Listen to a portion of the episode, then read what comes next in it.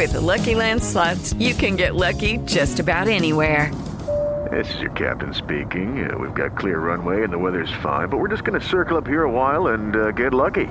No, no, nothing like that. It's just these cash prizes add up quick. So I suggest you sit back, keep your tray table upright, and start getting lucky. Play for free at LuckyLandSlots.com. Are you feeling lucky? No purchase necessary. Void where prohibited by law. 18 plus terms and conditions apply. See website for details. Yo soy Alejandro Villalbazo en el Twitter, arroba Villalbazo13.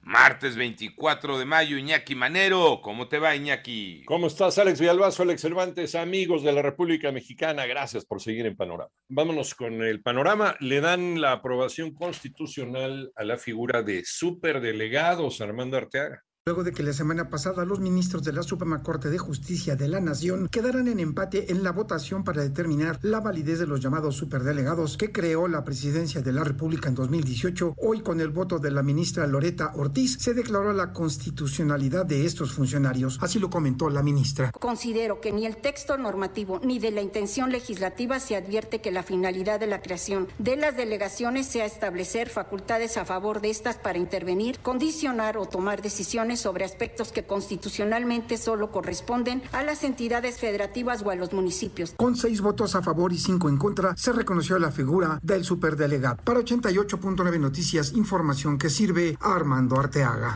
En el panorama nacional, Valentín Francisco N., de 17 años de edad, fue detenido y trasladado al Centro de Justicia para Adolescentes luego de que presuntamente violó a una mujer dentro de las instalaciones de la Fiscalía General de Justicia de Ciudad de México. En tanto, la Secretaría de Salud de Coahuila reportó un caso sospechoso de hepatitis aguda infantil en Saltillo. La paciente es una menor de 11 años que se encuentra bajo vigilancia médica. Y por otra parte, la Policía Estatal de Querétaro confirmó la detención de un sujeto que habría participado en el atraco masivo de automovilistas ocurrido el pasado fin de semana en el libramiento noreste que comprende la comunidad de La Solana. ¿Cuál fue el panorama COVID en México durante la última semana? Moni Barrera. En la semana epidemiológica 20 se registraron en México 7.018 nuevos contagios y el número total de casos suma ya 5.758.597 casos de COVID en el país. A través del boletín epidemiológico, la Secretaría de Salud informó que se notificaron 154 fallecimientos para un total de 324.765 decesos. Respecto a la situación que guarda la pandemia por COVID-19 del 15 al 21 de mayo, 10.073 personas presentaron signos y síntomas de la enfermedad